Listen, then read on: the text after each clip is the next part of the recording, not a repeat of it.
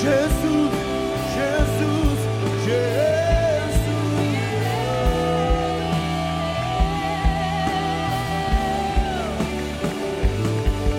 Ouça, escute.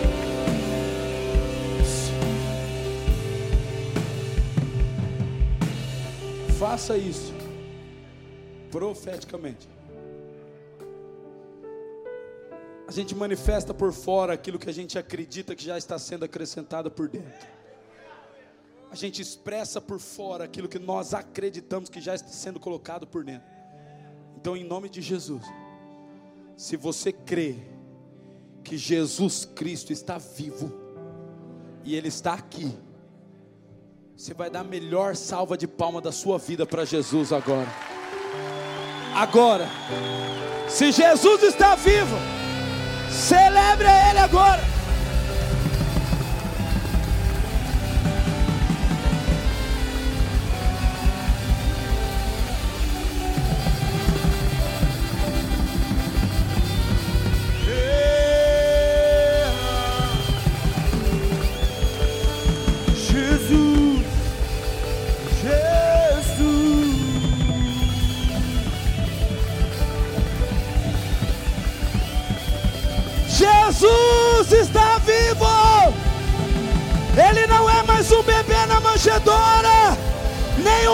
Pregado na cruz.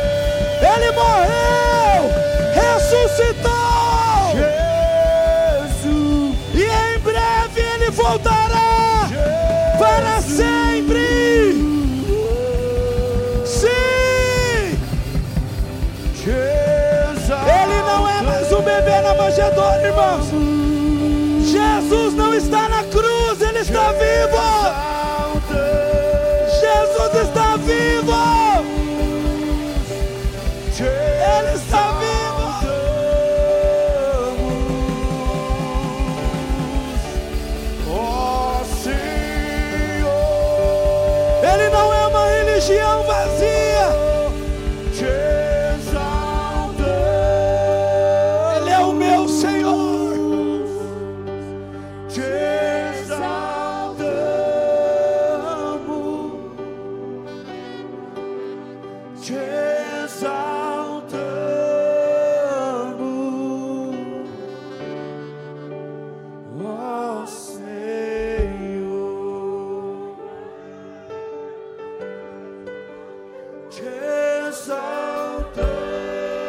Vamos, coloque Jesus num lugar mais alto. Coloque, coloque.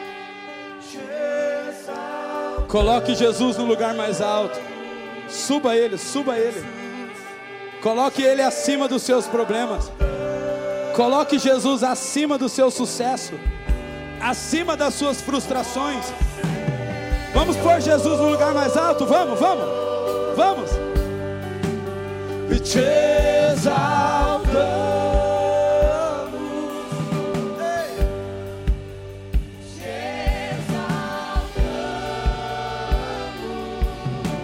Acima de tudo, nós exaltamos Jesus. Senhor, essa multidão te adora. Jesus, essa multidão te adora. Nós colocamos o teu nome no lugar devido, acima de todo nome,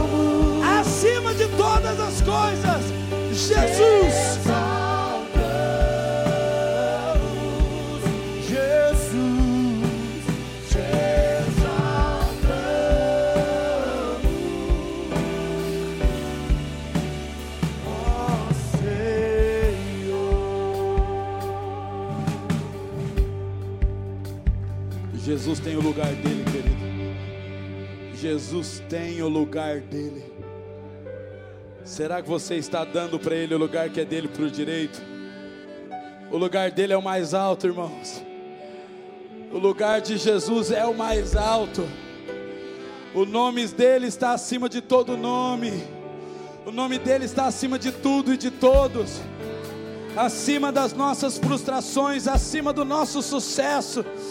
O nome de Jesus Ao que está sentado sobre o trono, ao que vive para sempre, sempre. Seja a honra, seja a glória e o poder. Seja a honra, seja a glória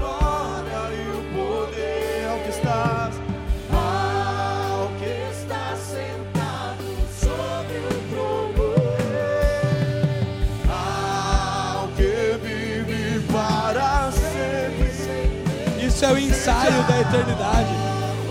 Nós vamos fazer isso o resto da vida, Tiago. Nós vamos cantar para ele o resto da vida. Isso é um ensaio para a eternidade. Santo, Vamos ensaiar. Santo, Santo. Vamos ensaiar, vamos ensaiar.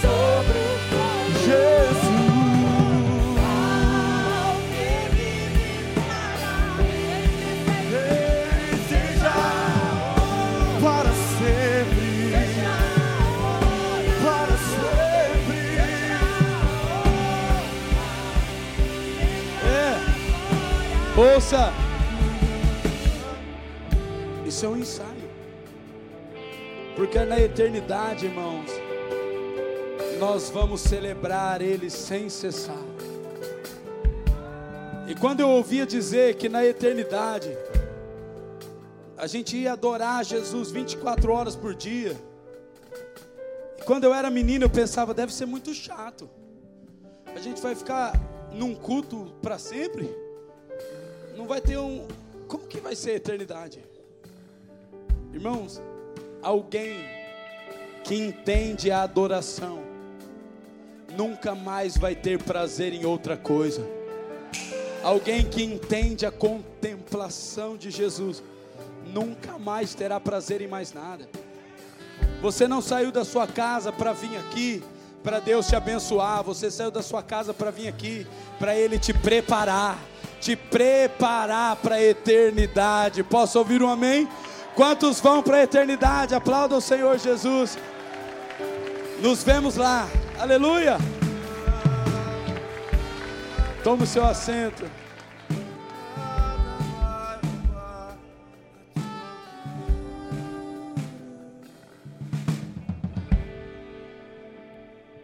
Irmãos, nós estamos sendo preparados para isso.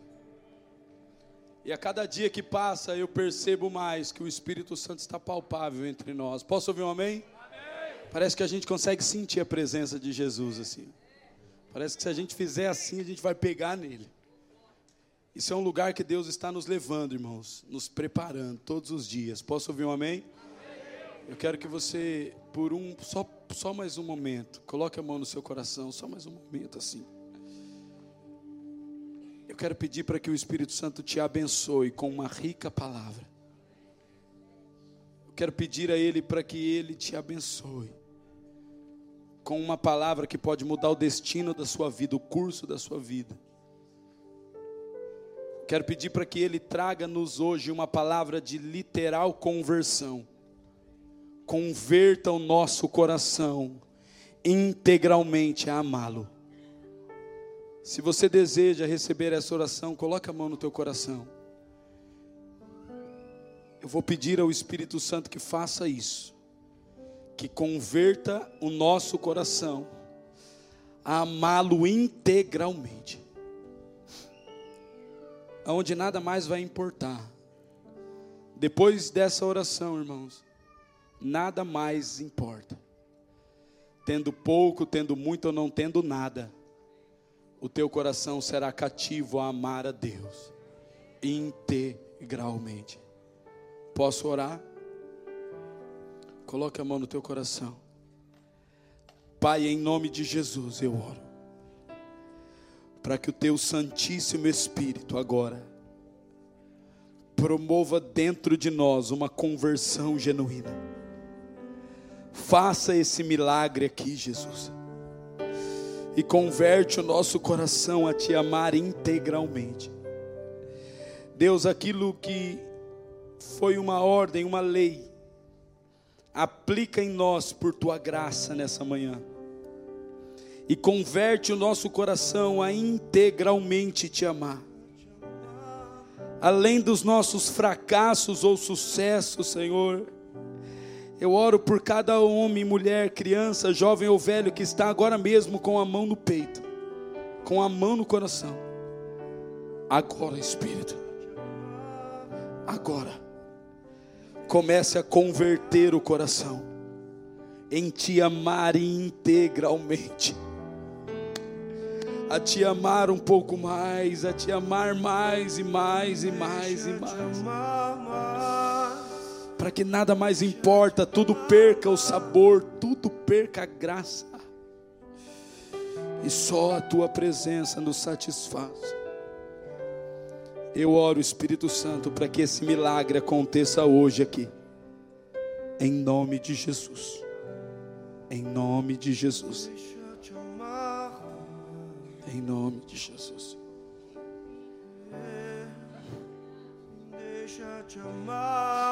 Em nome de Jesus. Amém. Amém, meus irmãos. Quem nos visita aqui hoje pela primeira vez? Quem é a primeira vez está aqui? Sejam bem-vindos, em nome de Jesus. Eu sei que essa é uma manhã de conversão, mas escute, Deus não vai converter o pecador em justo. Escute, Deus vai converter o justo em apaixonado. Eu sinto que essa é uma manhã de conversão, onde o Senhor vai converter o nosso coração a amá-lo a verdadeiramente amá-lo, mas não é um amor sacrificial, um amor que nós praticamos por lei, mas um amor que nós vamos praticar por livre graça. Eu sinto esse ambiente aqui, irmãos. Eu sinto que Deus quer pegar o meu e o seu coração hoje aqui e fazer assim, ó. E depois ele vai perguntar para mim e para você o que mais importa. E você vai falar nada. E você vai sair daqui e os mesmos problemas vão estar lá. Mas se você veio para cá e o seu problema é assim, você vai voltar para lá e agora ele vai ser assim. Porque tudo é uma perspectiva e uma visão de ótica. Quando você olha para o problema com os seus olhos naturais, ele é um gigante. Mas quando você olha com seus olhos espirituais, ele é só um incircunciso. Todo o exército de Israel olhava para Golias e via ele como um gigante. Ouça, mas Davi olhava para Golias e via ele como uma oportunidade de engrandecer o nome do Senhor. Ele olhava e todo mundo olhava e falava assim, mas ele, esse gigante é muito grande, mas ele olhava com uma visão diferente e dizia: se ele cair, o nome do Senhor dos exércitos será glorificado. O que derrubou gigante, irmãos, não foi a pedrinha, o que derrubou gigante foi a convicção de Davi. Porque se ele não tivesse convicção, ele jamais iria pegar numa pedra. Ele iria tentar lutar com a armadura de Saul. Irmãos, o milagre precisa de uma matéria-prima. E a matéria-prima de um milagre não é só a fé, é a convicção. Porque se você tem uma fé convicta, ela te move. Se a sua fé é só ilusória, ela não te move. Se você acredita em algo, escute que você não consegue se mover em favor dele, a tua fé é só mística, ela não é prática. Porque escute, eu quero que você repita isso comigo, diga: a minha fé me move. E diga: Eu me movo em favor de tudo que eu creio. É verdade. Se eu disser para alguém aqui, ei, aqui na esquina embaixo agora, ó, tem um pote desse tamanho de ouro. E alguém que crê, irmão, você arrebenta essa parede no peito aqui, você vai lá e pega, porque você acredita. Alguém aqui começa trabalhando, recebe o salário primeiro ou depois? Hã? E você só tem força para trabalhar porque tem convicção que vai receber o pagamento depois do trabalho. Você acredita que vai receber o pagamento depois do salário, por isso trabalha. Escute, você só estuda porque você acredita que você vai receber o seu diploma. A fé me movimenta, eu preciso me mover em favor daquilo que eu acredito. Irmão, se você está dizendo que acredita em algo e não está se movendo por aquilo, você não tem uma fé, você tem só um, um ilusionismo. Porque a fé movimenta você, ela faz você buscar. Escute, e você sabe qual é a maior prova do que você tem é fé ou é ilusão? Não, eu tenho uma fé que um dia eu vou virar um astronauta, irmão, e vou para a lua. Isso não é fé, isso é ilusão. Mas se você tem uma fé, ela movimenta você. Apóstolo, como eu sei que eu não estou me movendo por empolgação e sim por fé? Porque tem muita gente que se move por empolgação, não é?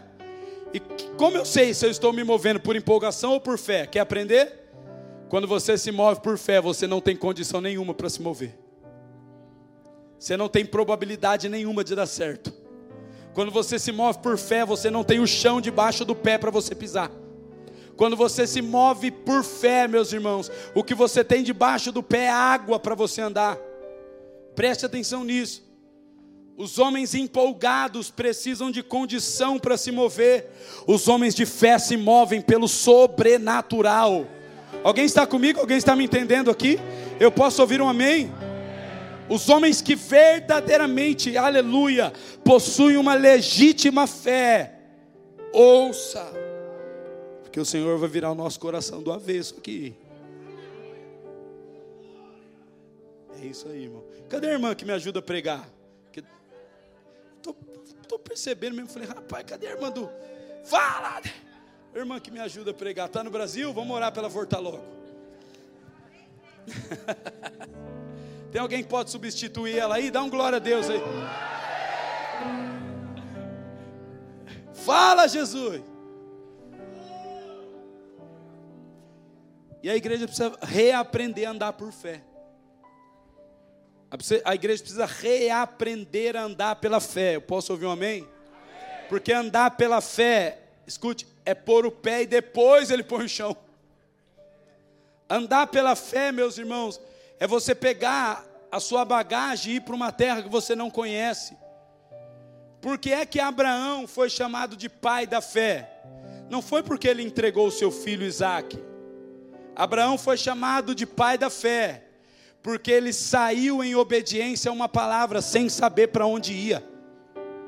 Irmão, será que você teria coragem de pegar a sua esposa, os seus filhos, os seus servos, amarrar todo mundo no jumento e falar: vamos andar por esse deserto, porque Deus falou para a gente andar por esse deserto, e se, e se Deus falou para a gente andar por esse deserto, em algum lugar nós vamos chegar. Abraão não foi o pai da fé pelo sacrifício de Isaac, ele foi o pai da fé por caminhar a um lugar sem saber para onde ia. Irmãos, e na medida que Abraão ia construindo a caminhada, Deus ia revelando o propósito. Construindo a caminhada, revelando o propósito. Escute, será que você entendeu?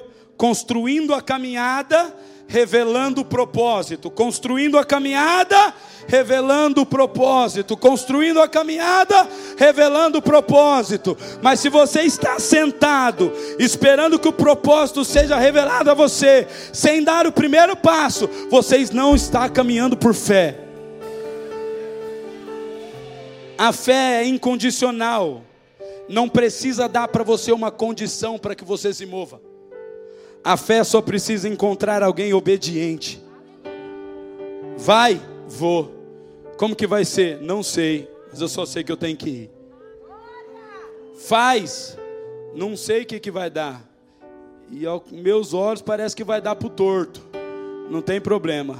Se o Senhor Jesus mandou eu ir, aquilo que é torto ele endireita. O que está faltando ele acrescenta. O que está morto ele ressuscita. Remove a pedra, oh, Senhor, mas já está morto quatro dias. Remove a pedra, Senhor, mas você não está entendendo. Já está morto há quatro, há quatro dias.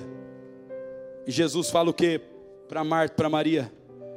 Se creres, verás a glória de Deus. De nada valeria a palavra de Jesus sem primeiro a atitude daqueles homens de obedecer e remover a pedra, irmão. Eles não removeram a pedra enquanto Lázaro estava vivo, não. Eles removeram a pedra enquanto eles tinham uma condição de obedecer. Entenda o que é fé. Alguém está me entendendo aqui? Fé é aquilo que te move sem que você veja a circunstância. Entenda. O Senhor está nessa manhã revitalizando a nossa fé. Porque a partir de hoje, Deus vai começar a levar homens e mulheres a lugares mais profundos. E eu quero dizer para você: não tenha medo, tenha fé.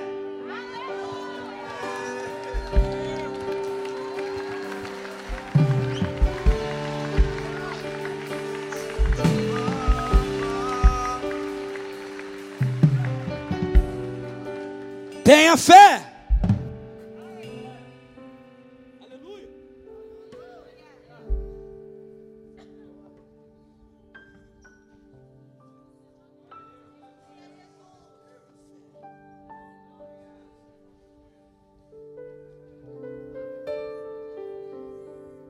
Hoje eu subi aqui pela fé. Hoje eu subi nesse altar pela fé. E eu falei, Deus, o que, que eu vou falar? E, e Deus disse, fale de fé. E eu falei, mas o que? Ele, fale pela fé também.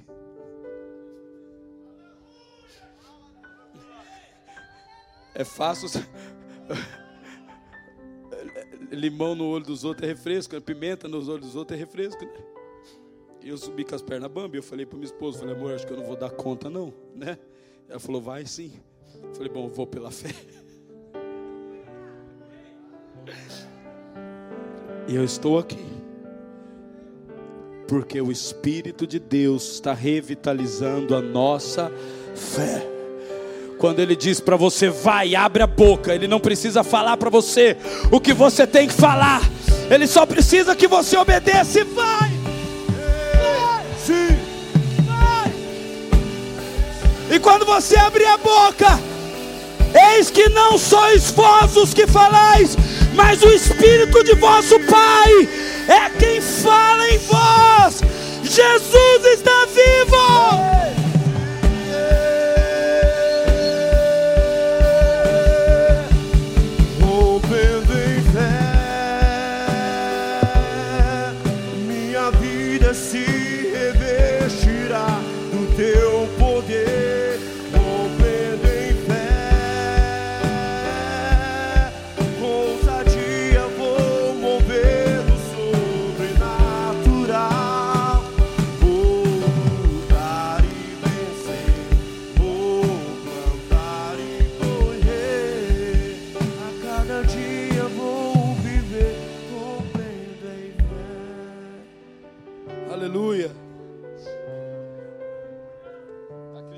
Eu estou dizendo.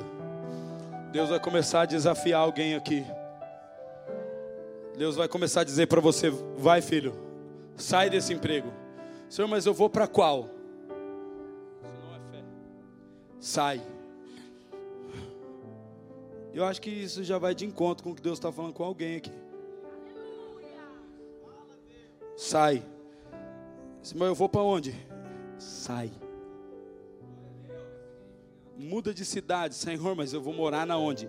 Arruma mala e vai.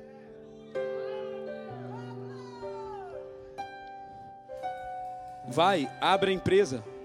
Senhor, mas cadê o investidor? Sou eu. Pode ir, abre. Ouça. O Espírito de Jesus Cristo está falando comigo e com você. O que é fé?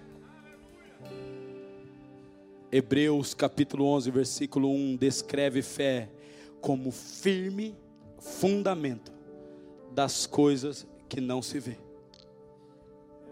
O que, é fundamento? Fundamento é para a gente hã? andar. Se é o firme fundamento das coisas que não se veem, é para a gente andar por aquilo que nós não estamos vendo. E a certeza das coisas que se esperam. Quero dizer para você: caminhe pela fé. E a fé é improvável. Amém?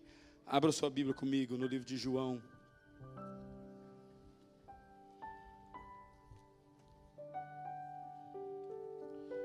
Capítulo de número 20. João capítulo 20. Obrigado, Espírito Santo. Isso é muito louco, irmão. Você chegar no meio de 600 pessoas sem saber o que falar, e na hora que você põe o pé ali, o Espírito Santo abre na sua cabeça. É muito louco. Mas tem que ter coragem, viu? Tem que ter coragem. Tem que acreditar que Mateus capítulo 10, versículo 20 diz: Visto que não sois vós os que falais, mas o Espírito do vosso Pai é quem fala em vós. Vai, abre a boca. Por isso, irmãos, que eu digo: um pregador não tem que ser formado em sala de aula, ele tem que ser formado no óleo do altar. É verdade. Pregador não pode ser formado em sala de aula, não, irmão. Pregador tem que ser formado no óleo. Ó, oh, é na angústia, na aflição. E alguém disse, mas e você aprendeu a pregar como? Pregando, irmão. Quando Jesus falou que eu ia ser pregador, eu comecei a pregar para vacas. As primeiras pessoas que me ouviram pregar eram as vacas. Eu ia no monte pregar, orar, e tinha um, um barranco de pedra assim, embaixo ficava os, o pasto das vacas. Eu subia lá e falei: Ei, vocês, ouçam o que o Espírito diz. E eu começava a pregar, só que quando eu começava a gritar assim, as vacas iam embora. Eu falo: Nem as vacas estão tá gostando da minha pregação. Pregava dentro dos ônibus, preguei um ano da minha vida inteiro, todos os dias dentro dos ônibus. Foi a primeira experiência que eu tive com pregação assídua. Pregava em casa, pregava, onde tive oportunidade, três, quatro pessoas, eu queria pregar. E um pregador se forma, irmão, pregando, mas sempre mantendo a convicção de quem fala é o Espírito de Deus. Estou dizendo isso para alguém que talvez desanimou do ministério, desanimou do seu encargo, por olhar para a sua incapacidade. Escute, a sua incapacidade não te desqualifica, a tua incapacidade glorifica Deus. Deixa Ele usar você, irmãos. E as pessoas vão dizer, mas não é esse aquele letrado e terão certeza que você está caminhando com Jesus. Olharam para Pedro quando Pedro estava pregando em Atos capítulo 3, capítulo 4, e diziam: Esse homem não é um homem douto e letrado? E tiveram a convicção de que ele havia andado com Jesus. Por quê? Porque ele era incapaz de estar exercendo aquela função. Acredite, nossa incapacidade glorifica Jesus Cristo. João capítulo 20, Vamos ler a partir do versículo de número 19.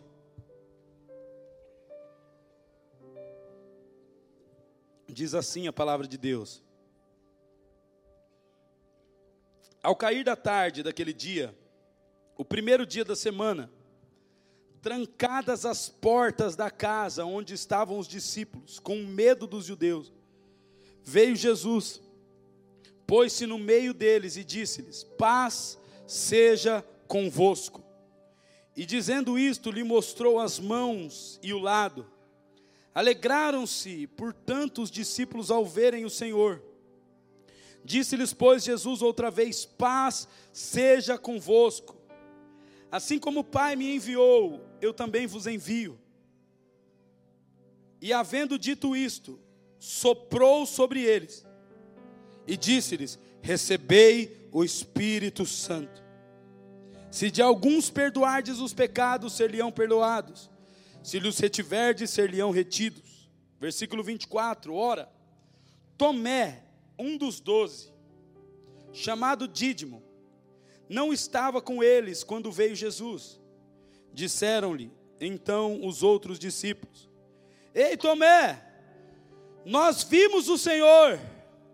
Mas ele respondeu: Se eu não vir nas suas mãos o sinal dos cravos, e ali não puser o dedo, e não puser a mão do seu lado, de modo algum eu acreditarei. Passado oito dias, estavam outra vez ali reunidos os seus discípulos e Tomé com eles. Estando as portas trancadas, veio Jesus, pôs-se no meio e disse-lhes: Paz seja convosco. E logo disse a Tomé: Tomé, põe aqui o seu dedo e vê as minhas mãos. Chega também a mão e põe-na do meu lado. Tomé, não sejas incrédulo, mas crente. Respondeu-lhe Tomé: Senhor meu e Deus meu. Disse-lhe Jesus: Por que me vistes, crestes? Bem-aventurados os que não viram e creram. Na verdade, fez Jesus diante dos discípulos muitos outros sinais que não estão escritos nesse livro. Versículo 31, põe atenção aí. Estes, porém, foram registrados para que creias que Jesus é o Cristo, o Filho de Deus, e para que crendo tenhas o que? Vida em seu nome e para que crendo tenhais vida em seu nome. Diz assim comigo, para que crendo tenhais vida em seu nome. Fala para o irmão que está do seu lado, crendo, você vai ter vida no nome dele. Pai, obrigado pela sua palavra em nome de Jesus. Irmãos, acredite que a fé é um elemento acrescentado em nossa vida a partir da nossa condição espiritual. Ninguém, absolutamente ninguém, consegue contrair fé, ter fé naturalmente. Não existe um esforço, uma atividade física, uma escola, nada que eu e você façamos para adquirir fé. Não tem, se alguém disser assim, eu, eu preciso de mais fé, não existe uma ferramenta uma atividade que você faça para ter. Fé é um atributo dado pelo Espírito. A fé não nos acrescenta de forma natural, então eu vou fazer um exercício é, religioso e vou ter fé. Não tem. Eu vou fazer uma atividade eclesiástica e vou ter fé. Não tem. Eu e você só podemos ter fé a partir de uma única atividade: a ação ação do Espírito. Só o Espírito Santo pode acrescentar fé no meu e no seu coração. Será que isso fica claro para mim e para você? Que não tem outra fonte onde eu posso ir pegar fé, se não for clamando pelo Espírito de Deus. Escute, e nós vamos entendendo que as adversidades vão nos dando fé, não vão. As adversidades nos dão experiência de fé. Então, se você está em uma dificuldade e Deus vai, socorre você, opera um milagre, aquilo não acrescenta fé.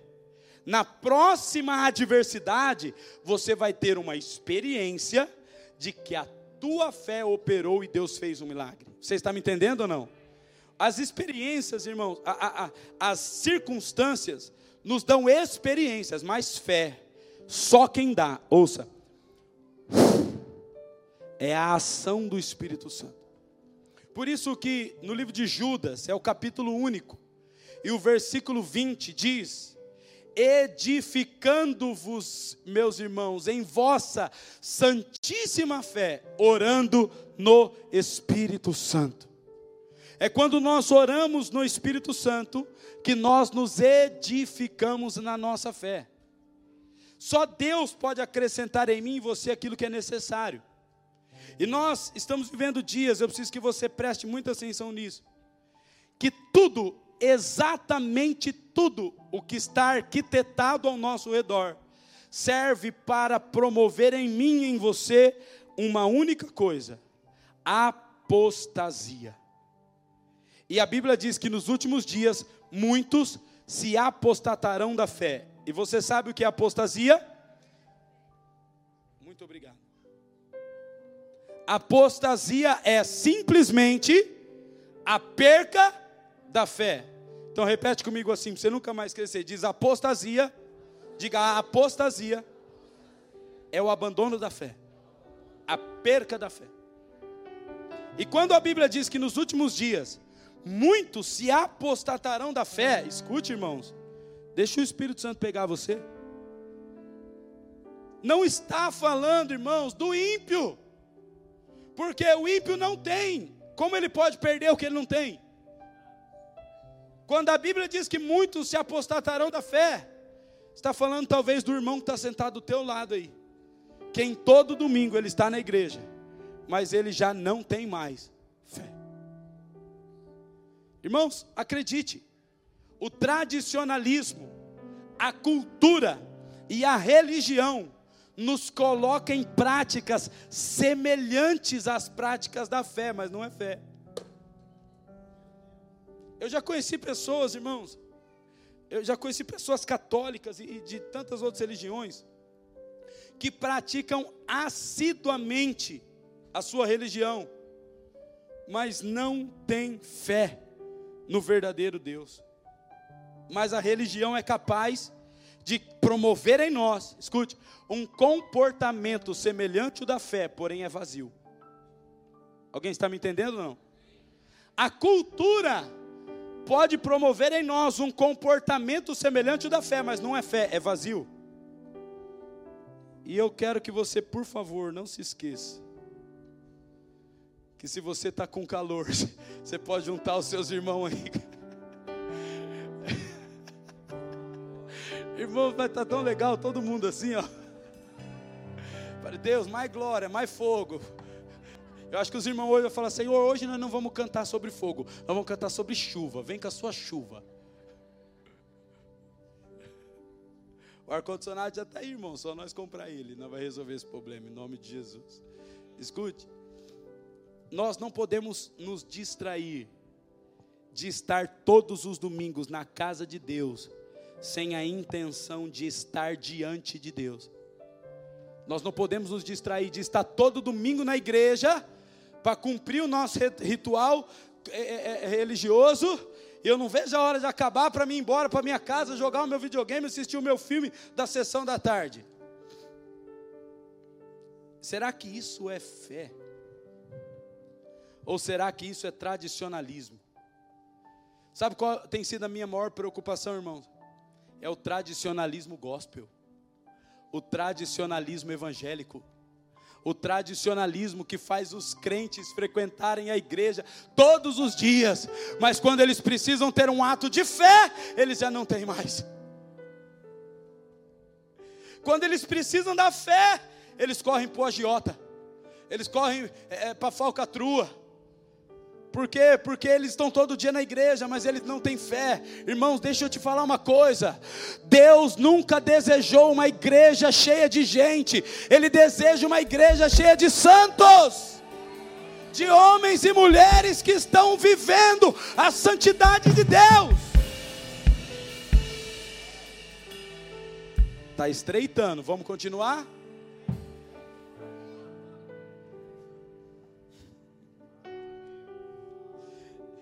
Sei porque todo domingo vocês vêm me ouvir.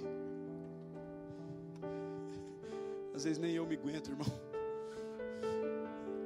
Às vezes nem eu me aguento, mas eu falei, Jesus, o meu voto contigo é que se algum dia, se algum dia eu tentar diluir a mensagem, que ela me dilua primeiro. Mas o que tem que ser pregado será pregado. Jesus não buscou uma alternativa para me salvar, irmãos. Ele se pregou na cruz. Eu vou pregar Jesus inteiro, não vou pregar em partes. Se você é membro dessa igreja, acredite, o pai dessa casa é insano por causa de Jesus. Eu sou apaixonado por ele. Eu quero deixar claro para você, eu vou pregar Jesus inteiro.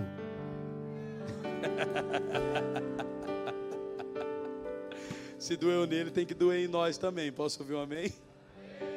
Ai, Ai, Jesus. E nós temos que ter muita atenção. Faz assim, ó. Dá uma chacoalhada.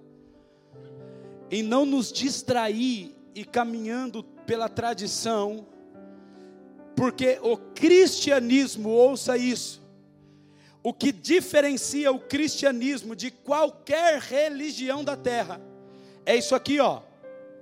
O cristianismo é palpável, ele é notório, ele é íntimo. Deus no cristianismo é um Deus pessoal, íntimo, acessível. O dia que você escute, irmãos, crente, por favor, ouça, os irmãos estão na galeria, por favor, ouça. O dia que você perder o tato do cristianismo, se arrependa e volta para o lugar da fé, porque você começa a entrar pelo tradicionalismo, começa a entrar pela cultura, pela religião, e quando você vê, você está cantando as mesmas músicas, mas já não sente mais a presença. Irmãos, a minha Bíblia diz no livro de Romanos, capítulo 14, que tudo que não é feito por fé é pecado. Tudo que você não faz por fé é pecado. Se você está cantando para Deus sem ter fé, ouça o suficiente de que Ele está entronizado ali, você se coloca na classe dos adoradores que Deus não está procurando, porque Ele está procurando os adoradores que adoram Ele como? Hã? Em espírito e em verdade. Então eu não estou cantando para o Cristo que está pregado na cruz. A minha fé é suficiente para saber que Jesus está vivo e eu estou cantando na cara dele, face a face com ele. É por isso que eu canto, porque ele está vivo.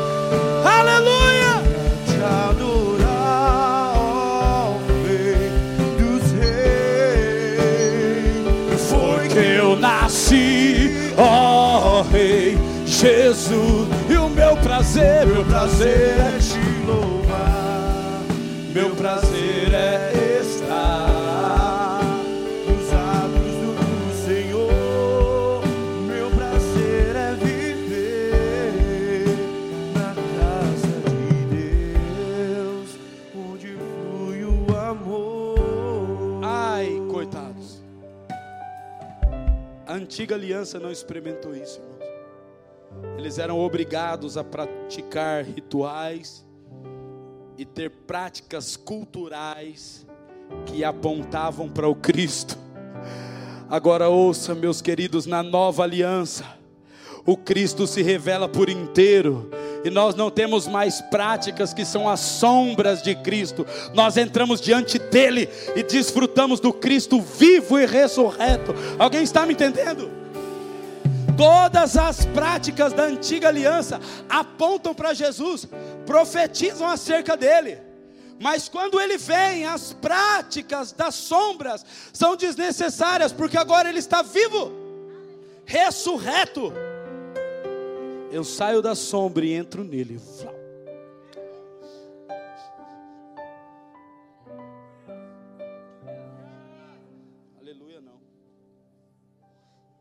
Gente pode estar tá, tá dando aleluia aqui, mas não praticar isso todo dia. Tem que ser praticado do mesmo jeito, irmão. Na antiga aliança eles praticavam na sombra, hoje, ele, hoje nós praticamos na íntegra, mas tem que ser praticado do mesmo jeito. Não é sobre vir em um culto e cantar louvores para Ele, irmãos, escute, é sobre deitar na cama e dizer: Jesus, vem. Começar a sentir o seu interior mudar.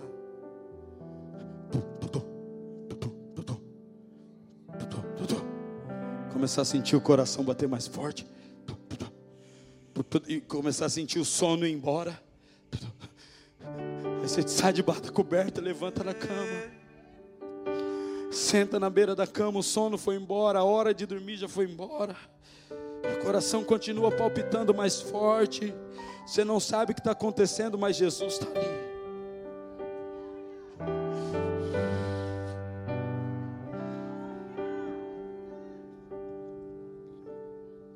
Isso é fé.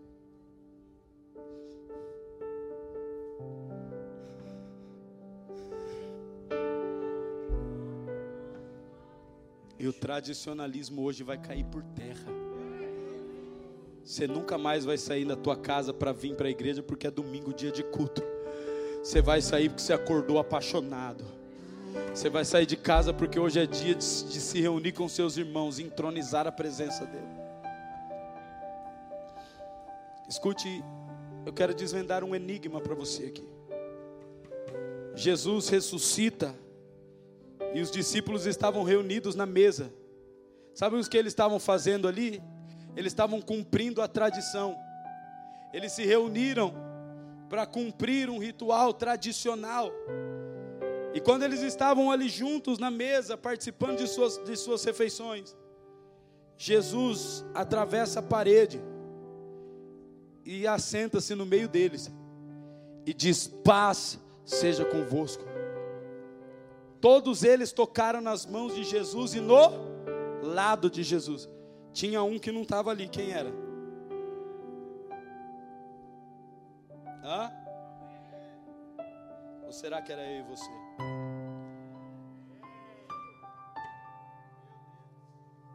Era Tomé ou será que era eu e você? Depois de oito dias, Jesus volta, sabe por quê? Porque a obra que Jesus começa, Ele completa, irmãos. Jesus não investiu três anos e meio em Tomé para descartar ele da maior manifestação da história, que é o poder da ressurreição. Jesus investiu três anos e meio em Tomé. Tomé não estava naquele dia da mesa. Depois ele voltou por causa de Tomé. Escute, quando ele volta, Jesus vai direto de, em Tomé e diz: Tomé, toca nos furos dos cravos e toca no corte do meu lado. Meu irmão, deixa eu te fazer uma pergunta. Eu quero que alguém inteligente aqui me responda. Jesus Cristo ressuscitou com o corpo glorificado? Sim ou não? Sim ou não? Ele ressuscitou com o corpo glorificado. O corpo de Jesus é um corpo humano, no mesmo estado que será o meu e o seu, um corpo perfeito. Jesus não tem doenças, Jesus não tem é, é, é, necessidades. O corpo de Jesus foi glorificado na ressurreição e ele aparece com o corpo glorificado. Jesus está hoje assentado no trono à destra de Deus com um corpo igual ao meu e o seu, de carne e osso, glorificado. Por isso que quando na ascensão, olha que lindo, Jesus está subindo aos céus, os anjos aparecem e começam a cantar: Levantai, ó portas, as vossas cabeças, levantai, ó portais eternos, para que entre o Rei da Glória. E Jesus está sendo acesso aos céus. E os anjos dizem: Levantai, ó portas, as vossas cabeças, para que entre o Rei da Glória. E os anjos olham e falam: Mas o que é isso? Nós nunca vimos um corpo humano entrar na glória. E ele diz: Quem é esse o Rei da Glória? E os anjos dizem: Ele é o Senhor forte e poderoso nas batalhas, Ele é o Rei da Glória. Levantai a porta as vossas cabeças, para que entre o Rei da Glória. Ele é o Rei da Glória, o Senhor forte e poderoso nas batalhas. Jesus, o Rei. Espera aí, gente, deixa eu pregar. Eu não queria pregar, não, mas agora eu quero. Agora, agora eu vou pregar. Foi o primeiro corpo glorificado a entrar no céu. Mas uma coisa gerou em mim uma indagação. Se o corpo de Jesus foi todo restaurado, por que, que a marca do cravo e a marca do lado não foi?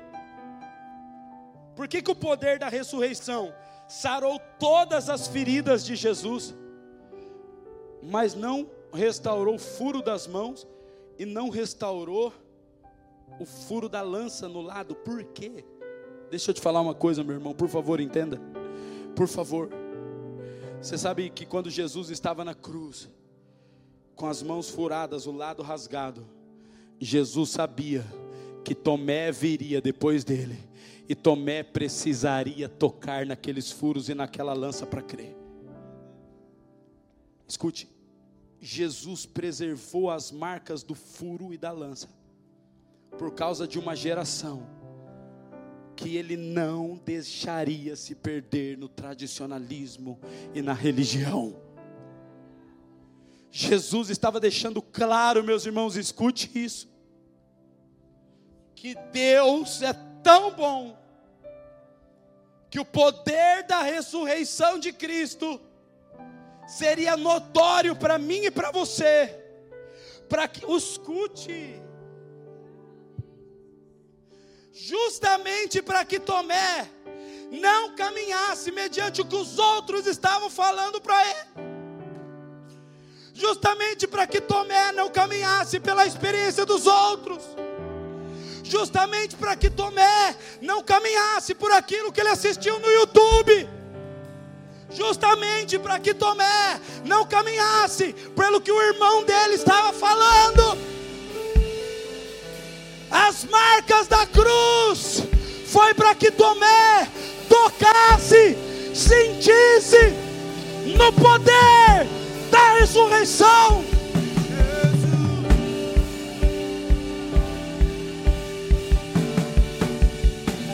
Ouça.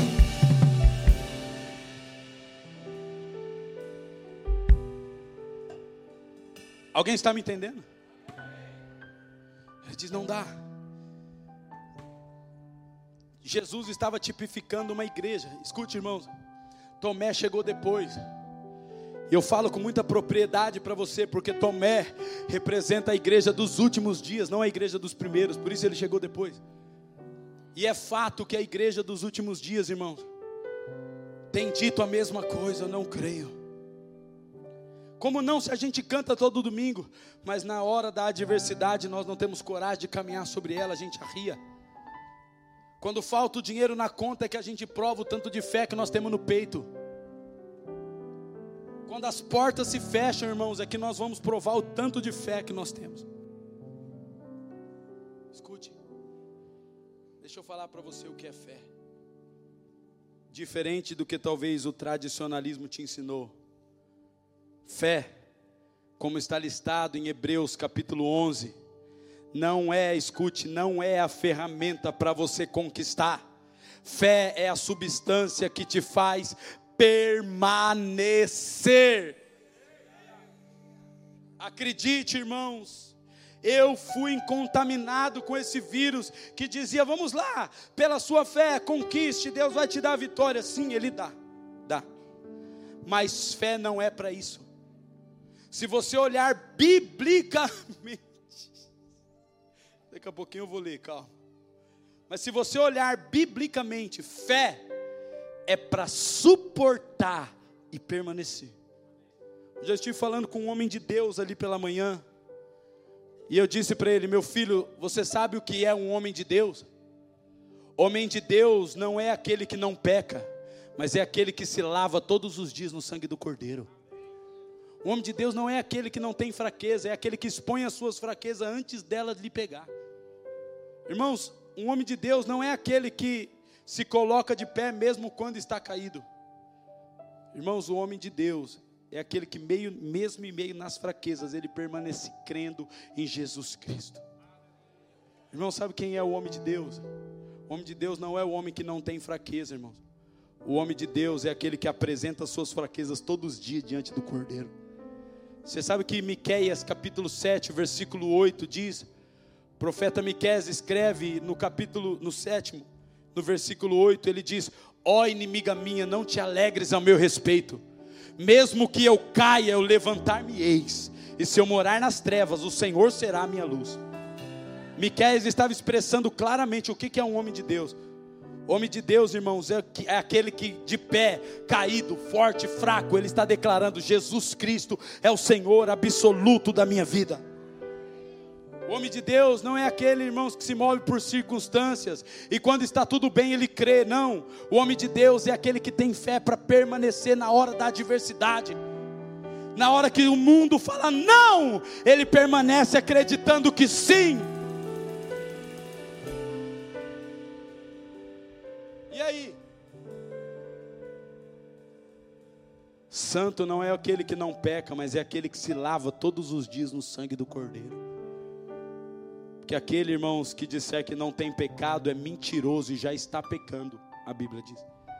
Se você disser que não comete pecado, já é mentiroso. e já está pecando. Então o que, que eu tenho que falar? Que não peco? Não, eu tenho que falar que o sangue de Jesus é suficiente para me lavar todo dia. Alguém está me entendendo? E por que é que a única coisa que não foi restaurada do corpo de Jesus foi os cravos e o furo da lança? Deixa eu te perguntar. O cego que Jesus curou não existe mais, os milagres que Jesus fez não existem mais. Não há mais evidência, escute. Escute. Não existe mais evidência de nenhum milagre que Jesus fez. Não existe mais evidência. A única evidência do cristianismo é a ressurreição de Cristo. E se você disser para alguém, Jesus curou um cego, ele vai falar: cadê o cego então que eu quero ver? Jesus ressuscitou um morto, mas cadê o morto que eu quero ver? Jesus andou sobre as águas, que água que Jesus andou? Mas Jesus Cristo está vivo, começa a sentir Ele aqui agora.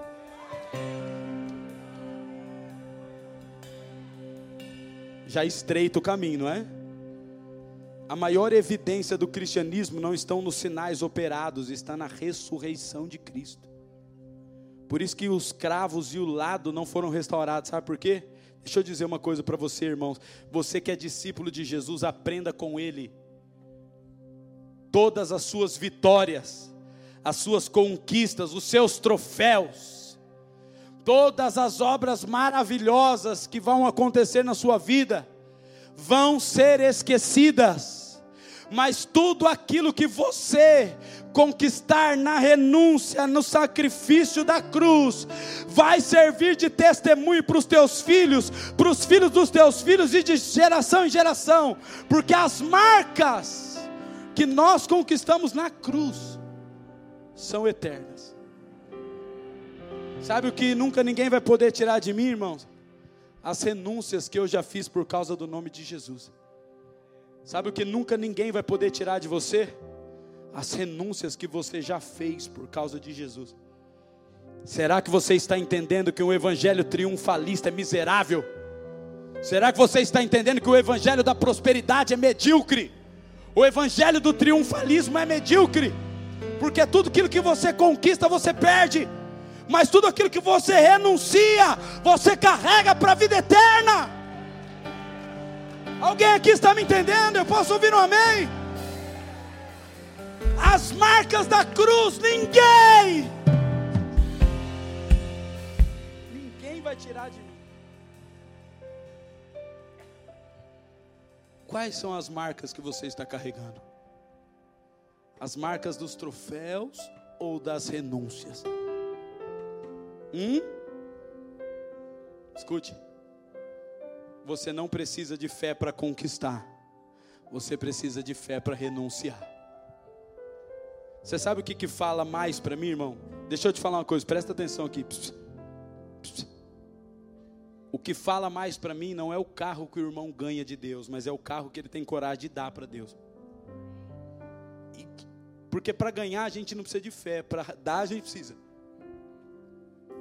Você está entendendo? Irmão, o que fala de fé para mim não é a provisão que Deus deu para você, é a provisão que você é capaz de dar para o outro. Isso para mim é fé. Porque ninguém é capaz de dar nada se não for por fé, meus irmãos. Acredite nisso. A sua renúncia fala mais do que aquilo que você está recebendo. Abra sua Bíblia comigo no livro de Hebreus, capítulo 11. Jesus está revitalizando a nossa fé aqui. Hebreus capítulo 11. Obrigado, Jesus. Que manhã gloriosa.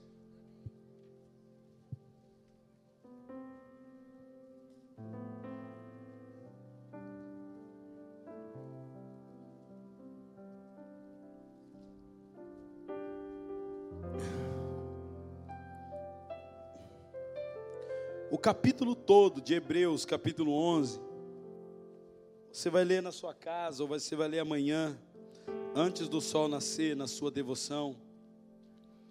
Você vai ler que o capítulo todo de Hebreus, capítulo 11, fala de fé, ok? Mas ouça, olha aqui para mim. fala de uma fé que os homens precisaram para dar, para permanecer, para suportar.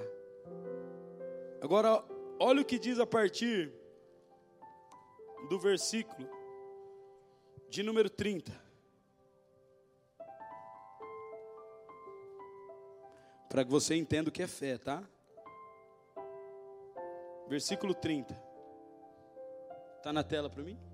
Diz assim: Pela fé, ruíram as muralhas de Jericó depois de rodeadas por sete dias.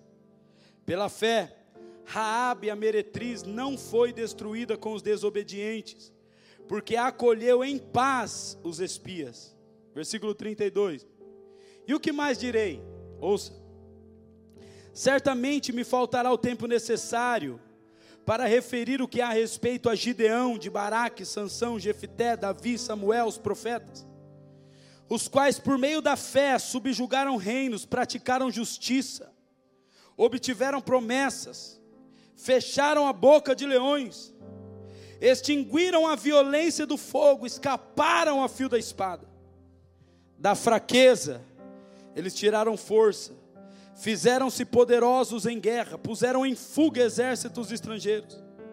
Versículo 35: Mulheres receberam pela ressurreição os seus mortos, alguns, pela fé, foram torturados não aceitando o seu resgate, para obterem superior ressurreição. Outros, por sua vez, passaram pela prova de escarnios e açoites, sim, até de algemas e de prisões, pela fé, tá? Foram apedrejados, pela fé foram provados, pela fé foram cerrados pelo meio, pela fé foram mortos a fio da espada Andaram peregrinos, vestidos de peles de ovelhas, de cabra, necessitados, afligidos, maltratados. Olha o versículo 38 que diz: Forte, tá? Pela fé. Olha o versículo 38. Homens dos quais o mundo não era digno. Eles eram errantes pelos desertos, pelos montes, pelas covas, pelos antros da terra Ora, todos estes que obtiveram bom testemunho por sua fé, não obtiveram, contudo, a concretização da promessa. Meus irmãos, deixa eu te falar uma coisa aqui no nome de Jesus. Coloque a mão no seu coração. Deus precisa revitalizar a nossa fé, para que eu e você não caminhemos por uma fé para alcançar a promessa mas por uma fé para permanecer, mesmo que a promessa não se cumpra.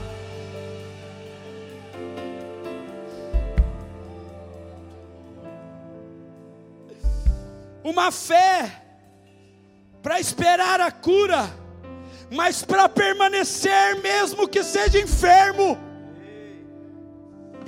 Irmãos, acredite, Deus precisa trazer nesses dias sobre nós uma fé sobrenatural, porque Deus tem promessa para a sua vida, mas se essas promessas não se cumprirem, escute, Ele continua sendo Deus.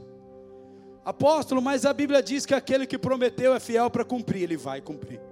Eu garanto para você, meus irmãos, que muitas, muitas das promessas que Deus prometeu para Davi, quem viveu foi Salomão. E Davi nunca disse: Senhor, onde está o cumprimento da promessa? Ele continuou até o último dia da sua vida glorificando a Deus. Escute, meus irmãos, aquele que prometeu é fiel para cumprir. Mas a nossa fé não pode estar na promessa, a nossa fé precisa estar em Deus. Existe uma geração de Tomé nesses dias, que Deus está promovendo em mim e em você Escute. Toque. Toque. Toque no poder da ressurreição. Eu queria que você fechasse seus olhos um pouquinho, colocasse a mão no teu coração, irmãos. Será que você pode ficar em pé? Se coloque em pé no seu lugar, com seus olhos fechados, coloca a mão no teu coração. Nós precisamos olhar para dentro do nosso coração agora, de verdade. Racionalmente. E eu quero que você encontre dentro do seu coração o que é que te move por que, que você veio aqui nessa manhã? Ou aliás, por que é que você está vindo aqui todos os domingos? Vamos lá. Coloque a mão no seu coração. Será que o seu combustível de fé está associado nas promessas de Deus? Ou será que está associado no próprio Deus? Eu preciso que racionalmente a gente pense isso, irmão. Assim. Porque se você até hoje tem se movido, eu estou buscando, eu sei que você aprendeu isso, eu também aprendi. Ouça. Não, eu vou buscar Deus porque Deus vai mudar a minha casa. Eu vou buscar Deus porque Deus vai mudar a minha condição financeira. E todos os domingos nós temos força e coragem para buscar Deus por aquilo que Ele pode fazer. Mas escute, essa fé pode derrubar você, irmãos. Porque Jesus disse: Mais bem-aventurado é aquele que crê sem ver. Mais bem-aventurado é aquele que crê sem ver. O que move a tua fé, irmão? Igreja do Senhor Jesus os últimos dias serão terríveis. Se a minha fé e a sua fé, ouça,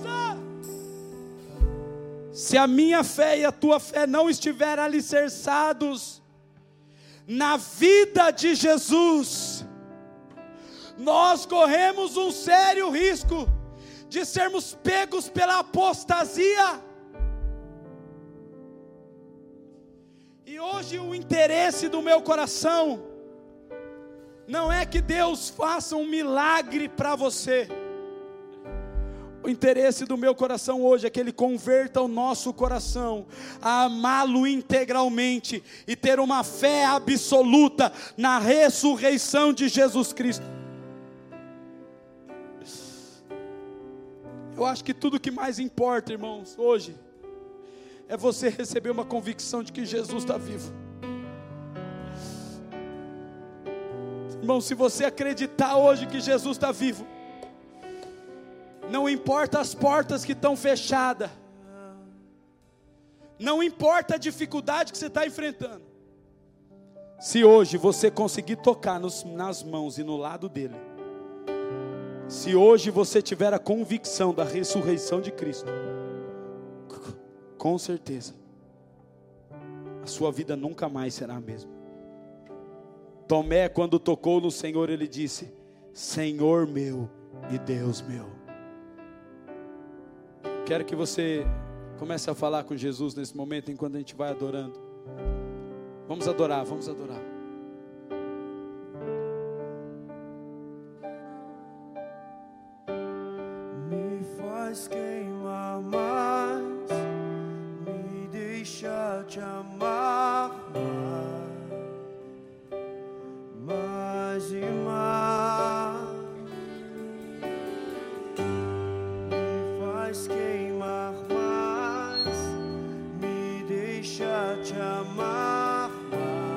Fale com Jesus agora, isso. Mais e mais me faz amar, Aonde está a sua fé? mais,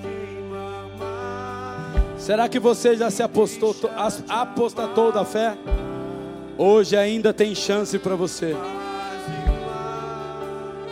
mais, Será que você já abandonou a fé? Hoje tem chance para você.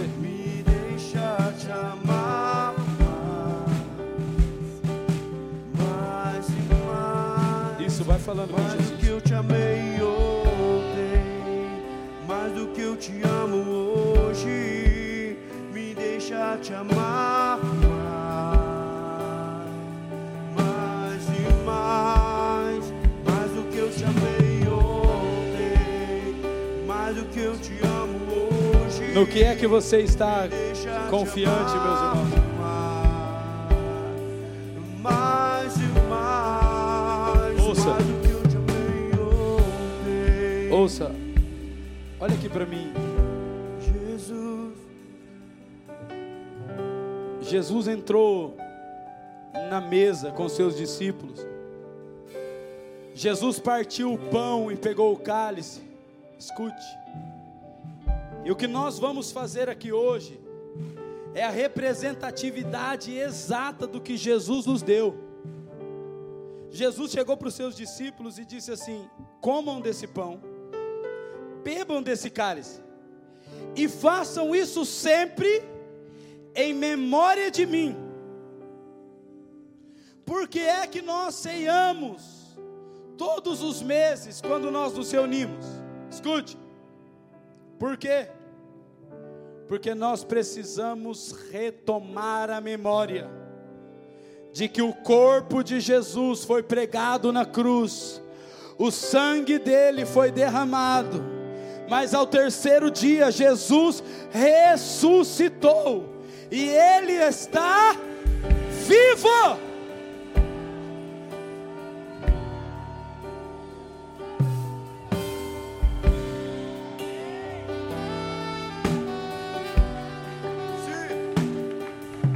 E Jesus está aqui nessa manhã.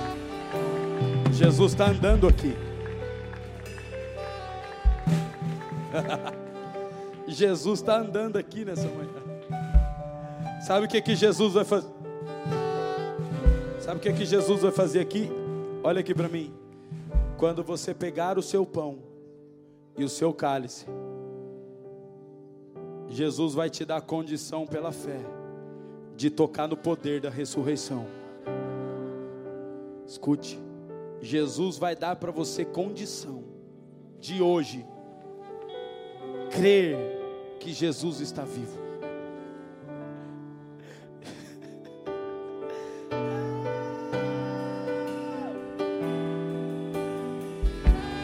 Olhe para mim.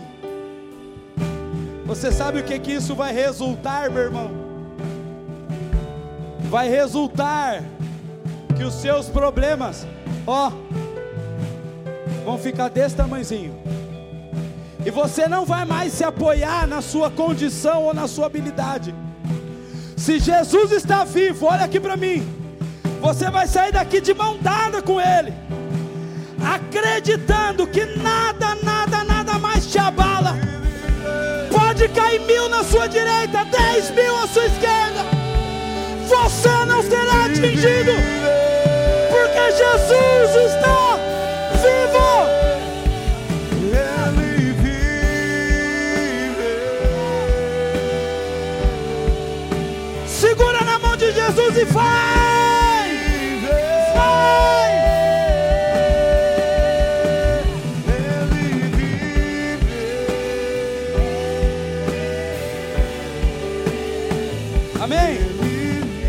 Os pastores, escute, nós vamos cantar um cântico para que todo mundo cante.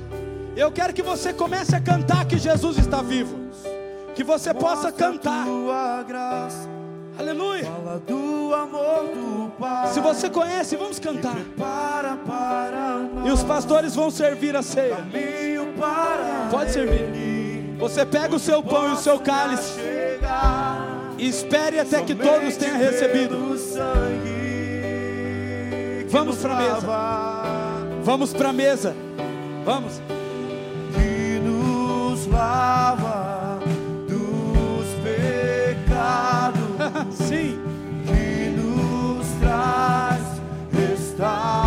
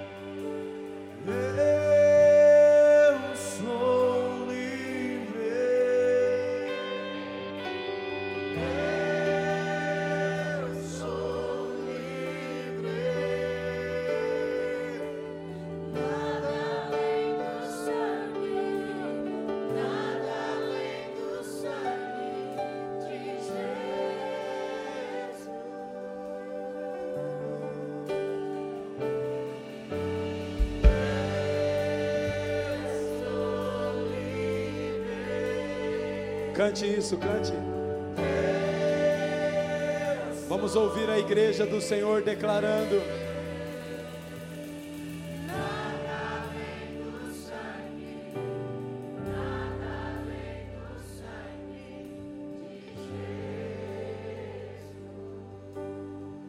Senhor, nós reconhecemos nessa manhã que nada além do teu sangue, nada além do teu sacrifício nos proporciona liberdade e vida.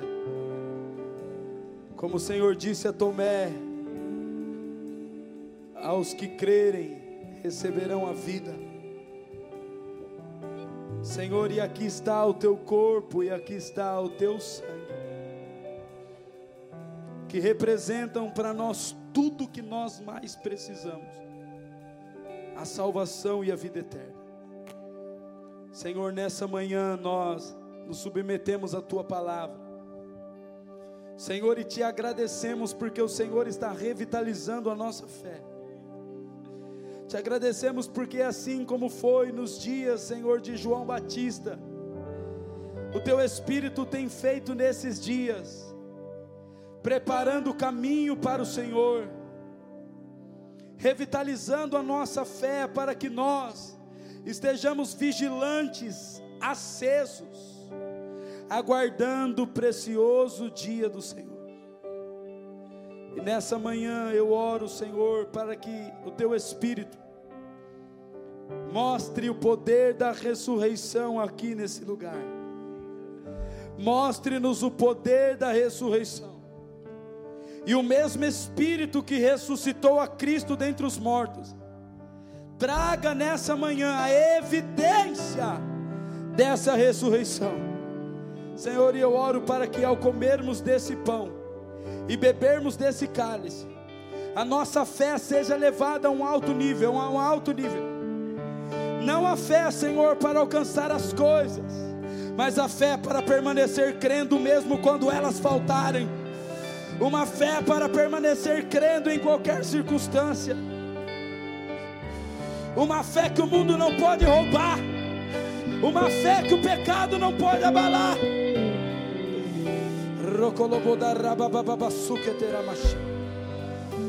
Que essa fé seja acrescentada a nós nessa manhã. Levante as- o seu pão aos céus em nome de Jesus. A mensagem da Levante o seu pão o mais alto que você puder. proclamar. Pai, nós consagramos esse pão ao Senhor. E declaramos que esse pão representa o teu corpo.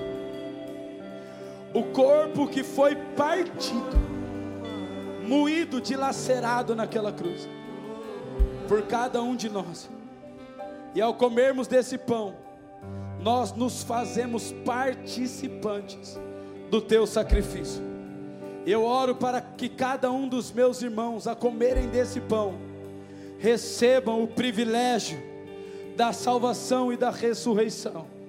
Em nome de Jesus. Assim, nós consagramos esse pão em nome do Pai, do Filho e do Espírito Santo. E você pode comer do pão em memória de Cristo.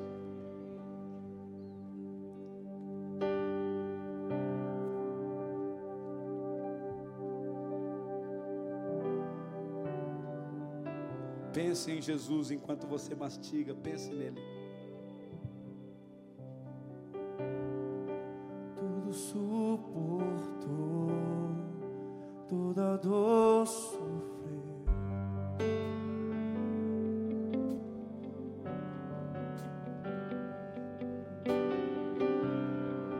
E não reclamou, padeceu por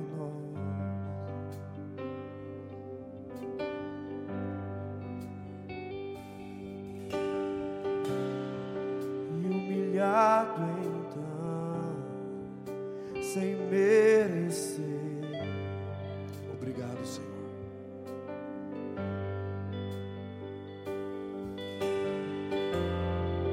E moído foi para nos sarar. Pegue o seu cálice, levante ele. Pai, nós consagramos esse cálice ao Senhor. O cálice que representa a tua vida.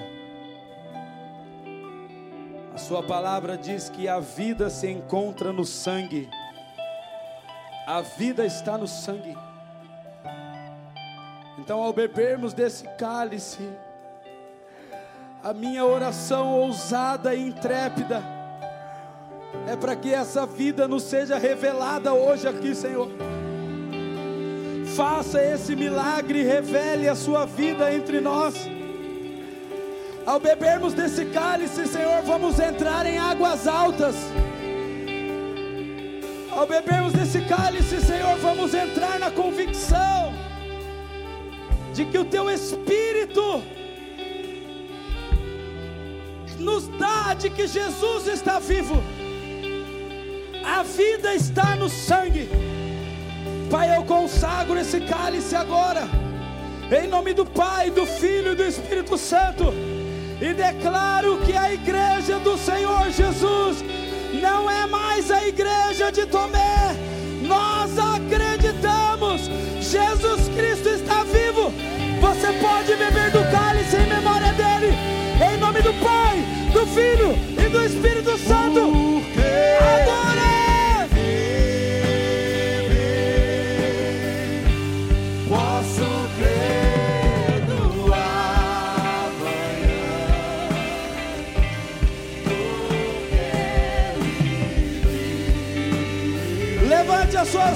e vamos cantar.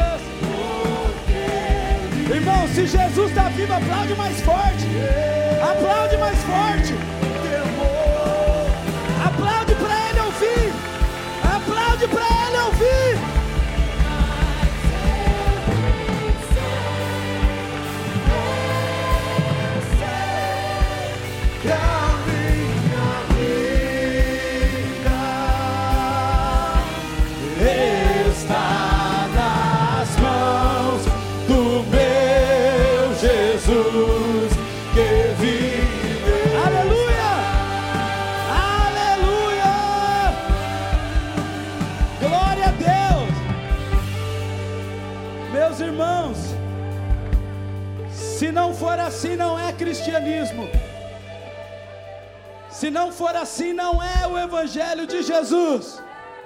O Evangelho de Jesus não é uma filosofia barata, é uma vivência prática. O nosso Senhor não foi entregue na cruz alegoricamente, mas ele ressuscitou ao terceiro dia, está vivo. Essa é a nossa certeza.